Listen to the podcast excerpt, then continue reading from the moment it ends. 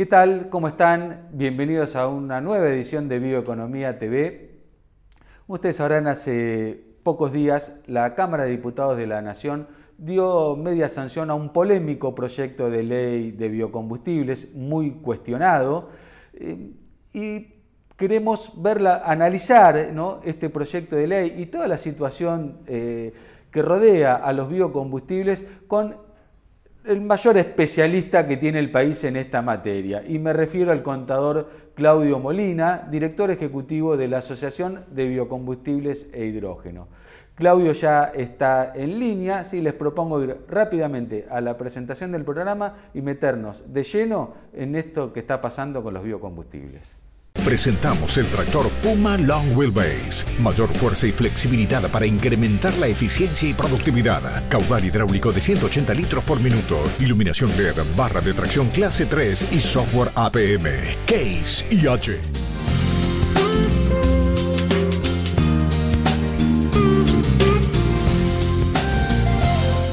Claudio, un gusto tenerte aquí con nosotros. Eh, muchísimas gracias por estar, por prestarte a conversar con Bioeconomía.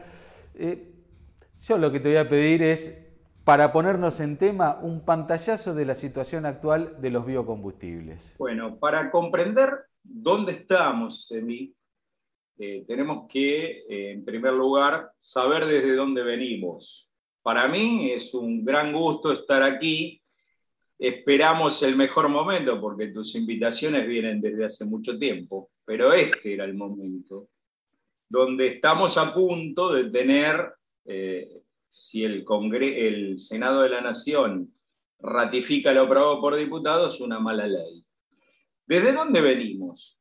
Recordemos que allá por los 2000 se empezó a trabajar con un proyecto de ley de biocombustibles, una actividad que tenía como antecedente el recuerdo del viejo plan Alconasta, que allá por el 87 terminó y dejó muchas secuelas. Entonces, en base a ese aprendizaje, se armó una propuesta legislativa mejoradora para poder construir nuevamente una industria de biocombustibles en la Argentina. Recordemos que el senador Luis Alberto Falcó, de la Unión Cívica Radical de Río Negro, tomó la iniciativa en el Senado. Luis ya no está entre nosotros y quiero hacer un recordatorio de, de él que tiene mucho que ver con los biocombustibles en la Argentina Convenció a otros 49 senadores dándole sólidos fundamentos y se presentó en el Senado un proyecto de ley que tuvo un amplio, un amplio consenso. Ese proyecto de ley, a la postre, gracias a la amplitud con el tema que tuvieron varios funcionarios de alto rango de entonces, Javier de Urquiza, quien fuera subsecretario de Agricultura, fue quien acercó el tema al ministro en su momento de Planificación Federal, Julio Devido, quien mostró una gran apertura y se lo llevó a Néstor Kirchner, quien como presidente abrazó el proyecto de Luis Alberto Falcó y otros 49 senadores que representaban a todas las provincias y a todos los bloques legislativos. O sea, un amplio consenso que después vamos a ver, hoy no está inserto en eh, la iniciativa aprobada en diputados. Esa ley establecía como medida central, luego de sancionarse en abril del 2006 y promulgarse en 2007, que a partir del 1 de enero de 2010 tanto la nafta como el gasoil que se expende en Argentina debían estar cortados con un mínimo del 5% de bioetanol y de biodiesel respectivamente. Así se construyó un importante complejo industrial para producir tanto bioetanol, alcohol etílico combustible, y biodiesel, 54, 55 plantas, más las que cerraron, son las que hoy están habilitadas. Y empezaron a transitar un camino que eh, en una primera etapa fue muy sólido hasta el 2012, y luego empezaron los cambios de reglas de juego sucesivos, que eh, tuvieron eh, puntos cumbres con el congelamiento que estableció el ex secretario de Energía Gustavo Lopetegui en el último semestre del 2019, y que la situación se agravó manifiestamente entre diciembre del 2019 y fines del 2020. Recordemos que la Secretaría de Energía tiene que fijar mensualmente los precios para la compra-venta de biocombustibles, es decir, los refinadores de petróleo, que son los que venden el combustible al consumidor, tienen que incorporar obligatoriamente, de acuerdo al artículo 7 y 8 de la ley 26.093, un contenido de biocombustibles, que fue creciente ese contenido porque hubo normas emitidas durante el gobierno de Cristina Kirchner que aumentaron el contenido de biodiesel del 5 mínimo hasta un 10%. En el caso de etanol también lo aumentó hasta el 10% y en 2016, en abril, el entonces presidente Mauricio Macri emitió un decreto, el 543, elevando el corte de bioetanol del 10 al 12%. Esas medidas estuvieron en sintonía con el principio de progresividad recetado en artículo cuarto de la Ley Nacional Ambiental 25675, que también está inserto en el Acuerdo de París, que como todo acuerdo internacional ratificado en Argentina por ley 27270, está por arriba de la Constitución Nacional y debe ser cumplido. Es decir, que no se puede volver para atrás los esfuerzos en materia de reducción de gases de efecto invernadero y justamente las normas emitidas durante los dos gobiernos anteriores fueron en ese sentido. No redujeron el corte en teoría, sino que establecieron mayores contenidos de biocombustibles en las mezclas. Decía, ese precio obligatorio para la compraventa no fue publicado entre diciembre del 2019 y octubre del 2020, donde se aumentó un 10% que no alcanzó para recomponer la actividad que estaba prácticamente totalmente parado en el caso del biodiesel. Recordemos que hay un segmento de la industria de biodiesel que se dedica exclusivamente a la exportación. Son plantas muy competitivas para ese negocio que no participan en general, salvo en algún caso excepcional, del mercado interno. El segmento de la industria de biodiesel que abastece el mercado interno estuvo totalmente parada, digamos, en ese periodo donde no había precios. Y eh, fue muy grave la situación durante la gestión del ex secretario Sergio Lanciani y el ex subsecretario de hidrocarburos Juan José Carvajales, que dependían del ministro Culfas. Porque quedó apagado, no se emitieron precios que son obligatorios. Cuando vino el nuevo secretario de Energía, Darío Martínez, aumentó el 10 y recién a fin de año, en un acuerdo con las cámaras empresariales, se llegó a establecer un sendero de cupo de corte progresivo, partiendo de un 5%, en el caso del biodiesel, en el caso de etanol respetando el 12, con un precio creciente hasta mayo. Pero ese acuerdo no, se, eh, no es compatible con lo que establece la legislación. O sea, que eh, tanto Secretaría de Energía como los privados aceptaron algo que no está de acuerdo con lo que establecía la propia legislación. Por lo tanto, es de dudosa legalidad ese acuerdo.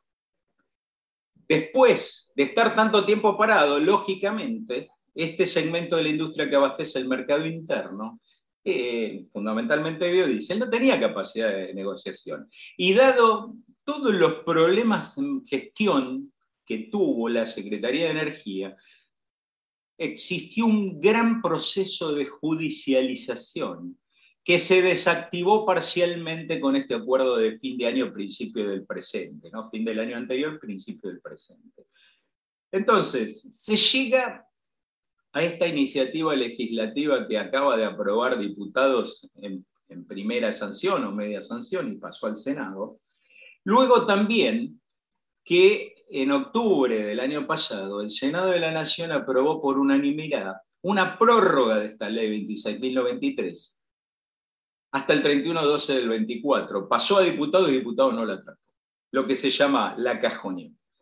Entonces, eh, la situación es muy difícil. Recordemos que la ley 26.093 tenía una vigencia de 15 años que expiró el 12 de mayo, fue extendida por el decreto 322 hasta el 12 de julio, o sea que el lunes que viene vuelve a vencer y el Senado tiene recién un expediente de un proyecto con primera sanción en, el en diputados que todavía ni trató. Hay que ver si el Poder Ejecutivo vuelve a extender el régimen. No tenemos necesidad de trabajar de esta manera desordenada. Digamos que acá hay un problema de mala praxis. Y después viene todo el contenido de la nueva ley, que, te anticipo, Emiliano, no es superadora para nada de la ley actual. Claudio, vos este, mencionaste que en diciembre diputados aprobó eh, la continuidad del régimen tal como venía sucediendo con la ley 26.093 eh, y ahora diputados acaba de dar media sanción a esta ley, este proyecto de ley que no es superadora. Eh, ¿Cómo tomarían los senadores si tienen que votar una ley este, sobre otra que ellos habían propuesto por unanimidad, algo que pasa muy poco en nuestro país, ¿no? Eh, no sé, yo lo considero como un atentado al federalismo, pero bueno, es una opinión personal. ¿Cómo crees vos que estás más de cerca? hay que ver que la propia Constitución no establece un procedimiento cuando hay proyectos de ley sobre un mismo tema cruzados. En este momento se da esa situación donde hay un proyecto de ley aprobado en primera instancia por el Senado y un proyecto de ley aprobado en primera instancia por diputados, cruzados. No, no hay una exigencia hacia la Cámara Revisora de tratar el proyecto que recibe de la Cámara de Origen. Es una laguna que tiene la Constitución y que en algún momento si hubiera una reforma sería un tema para revisar. Ahora bien, tenemos cinco días hábiles respecto al vencimiento prorrogado de la ley, prorrogado, como dije antes, por decreto 322. Difícilmente se pueda tratar con seriedad un proyecto de estas eh, características en la Cámara Alta. Hay muchos senadores molestos por la situación que vos planteás, porque dicen, hace pocos meses atrás hemos aprobado unánimemente la prórroga de la ley con el objeto también de generar una discusión profunda sobre el tema, tener tiempo suficiente. Y ahora nos encontramos que en muy poquitos días tenemos que discutir esto. Como se dice en la jerga, la opción uno es, sale con fritas, los senadores oficialistas tienen una mayoría muy fuerte en la Cámara Alta y por lo tanto tienen quórum propio, por lo tanto tienen capacidad de aprobarlo y, y, eso lleva a la sanción que luego tendrá que promulgar el Poder Ejecutivo. La otra opción es que haya una revisión y entonces vuelve a diputados y tampoco se llega el 12 de julio. Y diputados tiene la opción de insistir con lo que aprobó o aceptar la revisión que, le, que recibió del Senado. Ahora bien, el problema acá es el contenido del proyecto de ley que aprobó diputados en primera instancia. Y quizás sobre esto, Emiliano, tenemos que referir. Sí, sí, seguro. Ese era el próximo, el próximo punto, ¿no? Porque, no sé, yo fui testigo de la 26.093, cómo, cómo se confeccionó todo lo que se evaluó, el tiempo que llevó la discusión de, de esa ley y de la construcción de esa ley para una nueva ley que... Este, apareció de la noche a la mañana, la que acaba de este, dar media sanción de diputados, sobre todo cuando se vino trabajando durante años también con un proyecto de ley más integrador y en consenso ¿no? entre este, los gobiernos provinciales, las industrias, me refiero a la, este, a la Liga Bioenergética, al proyecto de la ley de la, Liga Bioenergética. Sí, Emi, eh, hay algunas cuestiones muy llamativas, digamos. Eh, el oficialismo tiene mucha habilidad política y logró quebrar la voluntad dentro de la propia industria. Entonces hay algunos segmentos de la industria, algunas cámaras empresariales que apoyan la iniciativa, y una mayoría que no la apoya. El tema es que los promotores de este proyecto públicamente están diciendo que tiene un gran consenso de las cámaras. No, para nada. Es un proyecto con bajo consenso. Fijémonos que días pasados, al aprobar diputados, obtuvo 135 votos positivos sobre un total de diputados de 257, con lo cual eso no habla de un alto consenso legislativo. Llamativamente, algunos diputados de la oposición acompañaron el oficialismo, pero bueno, si uno analiza el porqué, son diputados del NOA que están muy condicionados por los pedidos de la industria azucarera a favor de este proyecto, que dado que la industria azucarera es la menos perjudicada. Sin embargo, si yo fuera empresario azucarero no estaría para nada tranquilo con el futuro que me plantea este proyecto. O sea, que en primer lugar... De hecho, hay empresas azucareras que están en contra de este proyecto oficialista. Sí, es así, Emiliano. Eh, una en particular tiene una posición muy razonable y está en minoría, pero no es que haya un consenso absoluto dentro de la industria azucarera. Entonces, yo no estaría para nada tranquilo porque este proyecto, además de no tener consenso, que es una cuestión muy importante, cuando uno profundiza en el texto, que tiene errores de redacción, eso sería lo menor, ¿no es cierto? Eh, fue redactado de una manera muy particular, como me viene a la mente esas construcciones que se hacen de a poco y sin plano, que terminás eh, con una vivienda donde para llegar al baño tenés que pasar eh, por el living y tenés que pasar por una habitación, o sea, no es un camino lógico. Cuando uno profundiza sobre la estructura del proyecto, realmente está muy mal armado, pero dejémoslo a un costado. El tema es que es un proyecto que delega facultades al Poder Ejecutivo de manera muy arbitraria.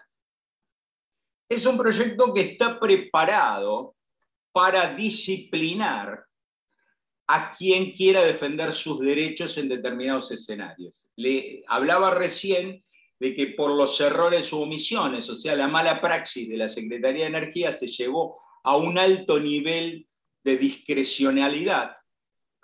Y con este proyecto lo que se está haciendo es dando facultades a la Secretaría de Energía de reducción de los cortes, después me voy a detener en eso, por lo cual, en un determinado momento, si masivamente un segmento de la industria que opera en el mercado interno decide judicializar en defensa de determinados derechos por arbitrariedades que se produzcan, la Secretaría de Energía tiene la facultad de bajar el corte. Dicho en términos vulgares es, si vas a la justicia yo te bajo el corte. O sea, es una linda facultad eh, que se la está dando el Congreso, realmente un disparate. Linda facultad para la administración del programa, quien administra una arbitrariedad total. Me detengo en el inciso G del artículo 3 de este proyecto de ley, donde están todas las facultades de la autoridad de aplicación, pero particularmente en este, de manera vaga y ambigua a la vez, se le da una facultad a la Secretaría de Energía con el noble objetivo de favorecer la fluidez en el abastecimiento de materias primas e insumos para la producción de biocombustibles, de intervenir los mercados. Y por lo tanto, depende cómo se ejerza esta facultad, puede terminar afectando a todos los mercados granarios. Es decir, que hay que tener mucho cuidado con esto, porque puede aparecer, yendo a un extremo, esto es para representarnos del problema implícito, que se cree una pequeña Junta Nacional de Granos o se hagan mucho más duros, duras perdón, las medidas incluidas en la ley de abastecimiento 2680, con todas sus modificaciones. Entonces, empezamos a ver cómo se otorgan facultades indeterminadas. Hay una disposición en este proyecto de ley muy grave que implica la reducción del corte, el contenido de biodiesel en el gasoil, desde el 10%, que como le comentaba antes, nació a partir de normas emitidas en el gobierno de Cristina Kirchner, hasta un 5%, y encima dándole la facultad a la Secretaría de Energía para bajarlo a un 3%. Es decir, que puede bajar un 70% el uso de biodiesel desde los niveles teóricos actuales que no se están cumpliendo, sí, pero por problemas de la autoridad de aplicación, porque no lo hace cumplir, no lo quiere cumplir. Y en el caso del bioetanol de maíz, que recordemos participa aproximadamente en partes iguales con el etanol de caña en la provisión a los refinadores de petróleo que incorporan ese producto obligatoriamente en las naftas. El 6% que tiene asignado actualmente por decisión de la Secretaría de Energía, bajo ciertas circunstancias bastante mal escritas en el texto, un texto muy confuso, puede bajarlo un 3%, con lo cual puede llevar a cierres importantes de algunas plantas, ¿Por qué? Porque de esos tres puntos se está haciendo una discriminación arbitraria.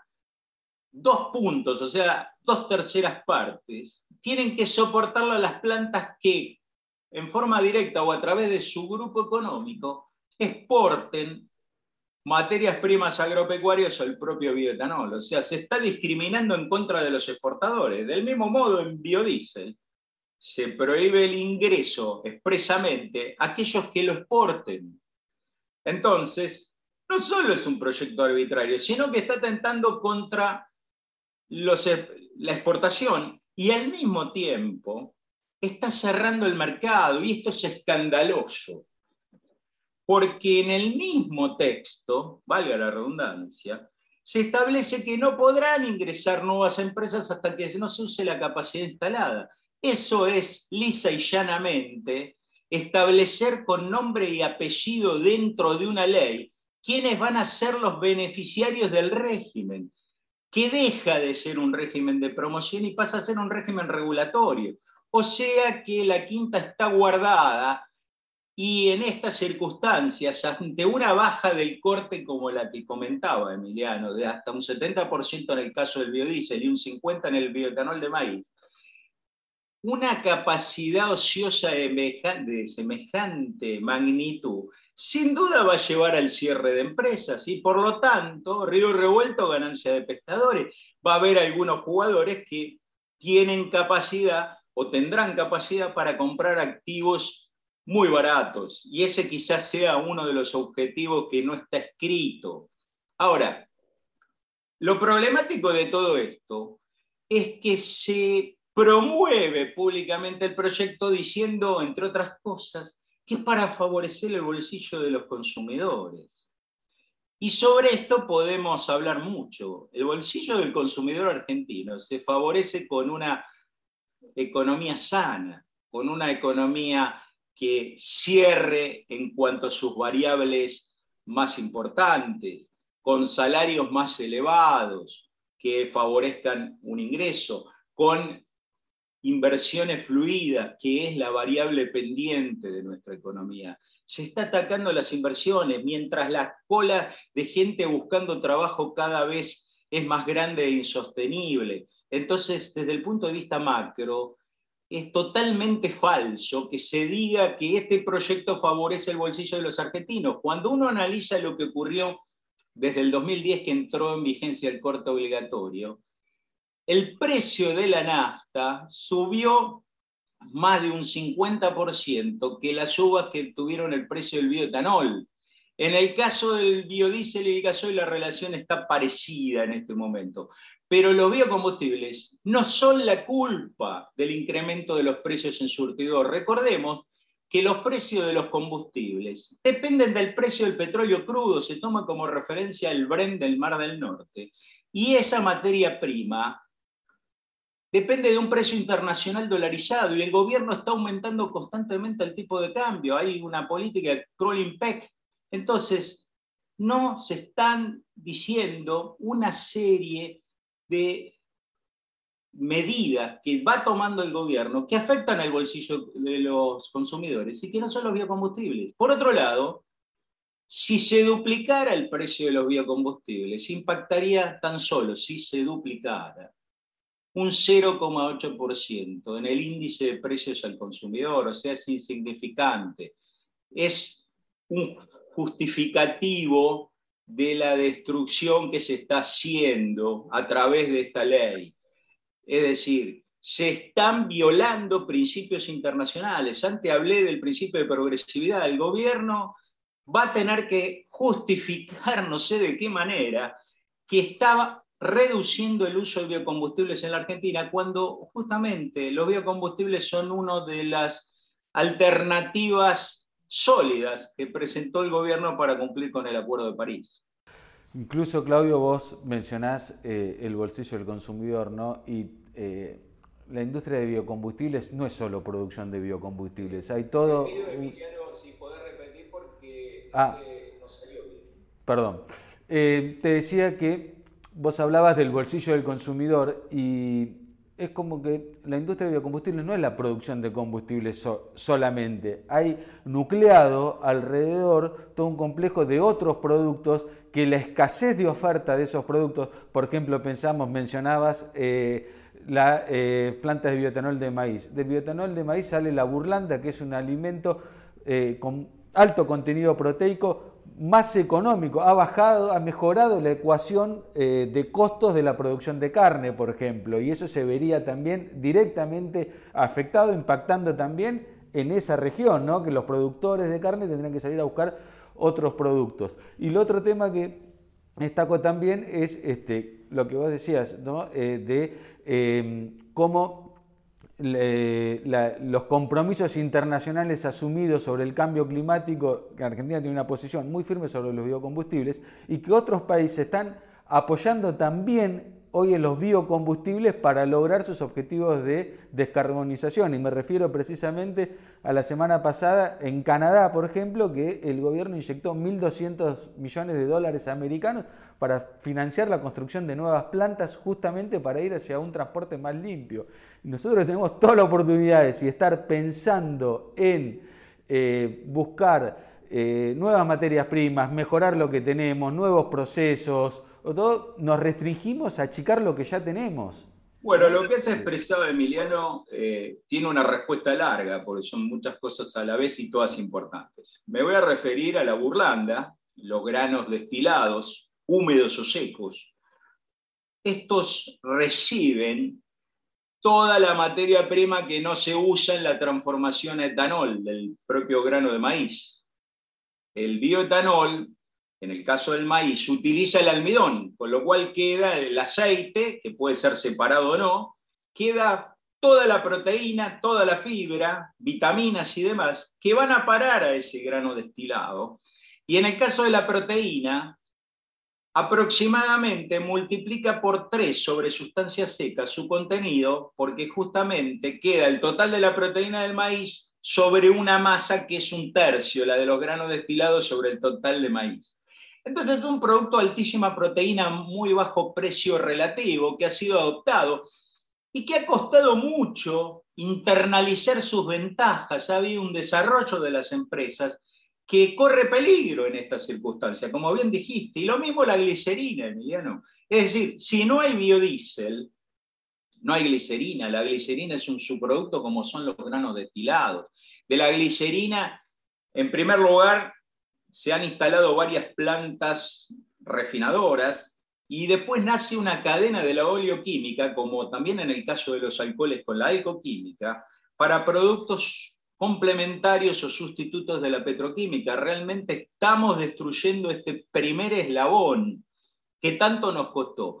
Mientras el mundo, como bien expresaste, va en otro camino. Las propias petroleras a nivel internacional se están reconvirtiendo a empresas globales de energía. En los últimos meses han aparecido una serie de señales inconfundibles. Por ejemplo, la Agencia Internacional de Energía, eh, sugiriendo que no se invierta más en petróleo y gas, y a no confundirse. Dijo al mismo tiempo que la OPEP tiene que subir la, la producción. No hay que confundir el corto plazo con el largo plazo. Sea, está mostrando una señal de que la era del petróleo se está acabando, a pesar de que no se va a terminar el petróleo, como tampoco terminó la era del carbón sin acabarse el carbón. Por otro lado, una corte en La Haya condenó a Shell, allá en Países Bajos, a reducir sus emisiones un 45% hasta 2030. En la asamblea de Exxon, un grupo minoritario de accionistas logró designar tres directores ultraambientalistas en esta empresa que se ha caracterizado por desconocer el cambio climático. Y algo parecido ocurre en Chevron, en Estados Unidos, donde hay una decisión de reconvertirse y ponerse más verde. Hay un movimiento de transformación de las destilerías de petróleo más obsoletas a plantas de green diesel o HBO, que es totalmente renovable, lo cual demuestra un camino que nosotros aparentemente queremos desandar. Y uno se pregunta por qué.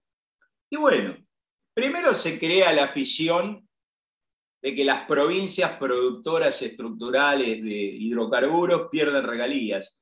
Y esto no es cierto, porque hasta ahora en Argentina los biocombustibles han sustituido importaciones por el orden de 10 mil millones de dólares.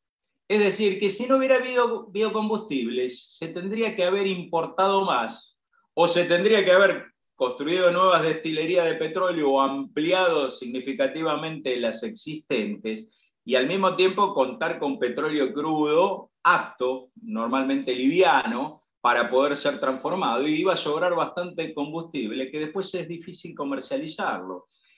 Entonces, las provincias eh, no es que pierden regalías, eso es falso. Los refinadores de petróleo, recordemos que son muy pocos, hay un oligopolio, casi monopolio. Ah, tres representan más del 90% del total del mercado de combustibles líquidos, con IPF que está tocando entre el 55 y el 60%. Han hecho, en general, salvo alguna excepción, mucho lobby en contra de los biocombustibles. ¿Por qué? Porque en el futuro piensan que lo mejor es producirlo ellos o producirlos a través de convenios específicos que la propia ley actual y la futura no lo admiten. Entonces, toda esa discusión, sobreestimando el costo fiscal, etcétera, etcétera, han llevado a esto. Han llevado a este proyecto de ley de diputados que, como dije Emi, es muy malo y que esperemos que si se aprueba, todo indica que sí, en un futuro próximo, no lejano, pueda ser revisado, ni bien cambie la composición política en el país, porque realmente es un pésimo antecedente. Esto con independencia de que la economía general de la Argentina sabemos que está transitando un muy mal momento, que las expectativas son negativas, que el ingreso de la gente está totalmente deteriorado, que la pobreza está haciendo estragos. Esas son cuestiones globales que no dependen de los biocombustibles. Y con esta decisión vamos a perder mucho empleo vinculado a las cadenas de valor de biocombustibles. O sea, vamos a agravar la situación económica. Por cierto, tengo que reconocer que me queda una esperanza. El proyecto podría ser peor. Es decir, es muy malo, pero podría ser peor. Y al ser tan malo y dar tantas atribuciones a la Secretaría de Energía, en el futuro, puede haber otras autoridades que tengan más lucidez hacia los biocombustibles y por lo tanto tomen decisiones también arbitrarias que lleven a recuperar el espacio que estamos perdiendo ahora. Esperemos, Claudio, eh, que tengamos una buena ley de, biocombustibles. Ojalá que eh, esto haya un poquito de sensatez en el Congreso, porque se van a perder, como vos decís, muchos empleos y sobre todo empleos en el interior, donde más falta, más falta hace. Eh, da para hablar muchísimo más. lamentablemente no podemos hablar de, todo lo bueno de, de los biocombustibles, de lo que pasa en el mundo porque es súper apasionante, pero están las puertas abiertas para, seguir esta charla cuando vos quieras. Lamentablemente nos quedamos sin tiempo. Eh, me encanta escucharte, la verdad que este, bueno, nos conocemos desde hace años y, y, nos ha unido muchísimo los biocombustibles. Eh, muchísimas gracias. No, te agradezco mucho a vos, Emi, y esperemos que se tomen medidas acorde no solo a la ley de biocombustibles, sino el país asumió compromisos internacionales a través de cuatro leyes que van hacia la protección del medio ambiente, hacia la reducción de gases de efecto invernadero, y ha habido muchas inversiones tomando en cuenta ese escenario que lamentablemente se quiere no cumplir, más allá de todo el relato que se está haciendo en los medios. Eh, espero que también eh, los lectores eh, puedan discernir respecto de qué es verdad y qué es mentira de todo esto. Muchísimas gracias por esta posibilidad, Emil. Desde ya estamos en contacto y a disposición. Esto da para mucho, eh, lo, ha dado, lo da y lo seguirá dando. Llegamos al final del programa, le agradecemos muchísimo a Claudio por todo este tiempo que se prestó a conversar con nosotros. Los invitamos, como siempre, a seguirnos a través de nuestras redes sociales, a recorrer todo nuestro portal bioeconomía.info, donde van a encontrar muchísimo más información sobre los biocombustibles y sobre toda la bioeconomía. Muchísimas gracias por acompañarnos y los esperamos la semana que viene. Thank you.